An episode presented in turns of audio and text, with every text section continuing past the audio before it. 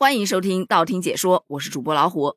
这清明的三天小长假呀，是刚刚放完，这五一的五天假马上就又要来了。这不就在昨天，二零二二年五一放假安排正式出炉了。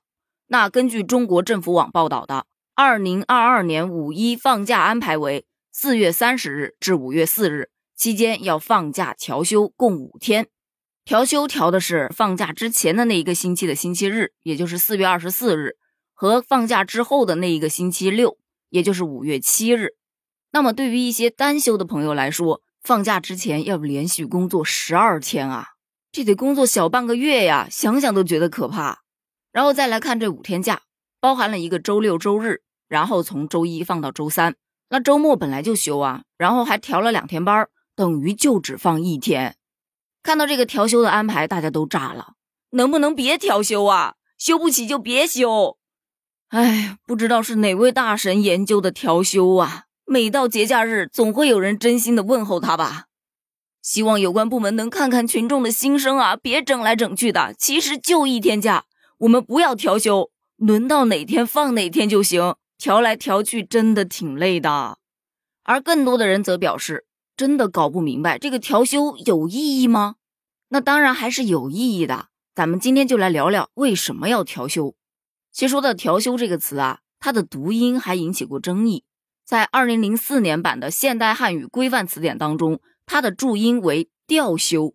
它的解释是原定休假的时间不休息，而调换到另外的时间再休息。但大家普遍还是说调休，所以就调休呗，无所谓了。但说到调休，其实二十多年前就已经存在了。但那个时候人们面对调休的心境，可能还是激动期待的。但慢慢的就越来越淡漠，到现在的越来越反对，这是一整个发展过程。咱们就先从二十多年前说起。早在一九九九年，国务院颁布的《全国年节及纪念日放假办法》中就规定了，春节、劳动节、国庆节法定放假三天，再加上周末以及调休，就形成了每年三个连续七天的长假，被人们称之为“黄金周”。听到“黄金周”这三个字，你是不是觉得还挺熟悉的？如果说你很熟悉，那么不好意思，你暴露年龄了。我上学那会儿真的有黄金周，就放七天假。那个时候爸爸妈妈总会带着我们出去旅游，虽说走到哪儿哪儿都是人，但最起码身心是愉悦的呀。那当然，旅完一次游回来还得躺几天，因为出去玩也是一件特别累的事儿。但我们还是非常的期待，所以那个时候黄金周就真的是黄金周。因为大家都会出去消费，对于某些旅游城市来说，真的是日进斗金，这一点都不夸张。据当时的数据显示，一九九九年的国庆节，也就是历史上的第一个黄金周，国内啊累计出游人数高达了六点一亿人次，也就是说，相当于全国有一半的人都来了一次说走就走的旅行。而那个时候旅游业也刚刚兴起嘛，再加上这个假期这么长。不出去蹦跶两下，都对不起平时辛苦工作都不怎么出门的自己。所以说呀，当时大家对于黄金周真的是非常非常期待的。但是后来随着朋友圈的崛起，越来越多的人不愿意在节假日黄金周出去旅游了，因为在朋友圈你就可以看到各种人山人海，各种高速公路挤成停车场，还有到景区各种排队都下不了山，所以很多人都放弃了，不如在朋友圈看别人去旅游呢。毕竟调休上班就已经够累了，这假期真不想出去受那份罪。何况到后来，也就是二零零八年开始，为了进一步弘扬传统节日，国家把五一的三天假期给取消了，改成了一天。所以前面吐槽的朋友注意了，五一本来就只有一天的假，然后把这些空出来的假期啊，分给了清明、端午和中秋，也就是说增加了三个节假日。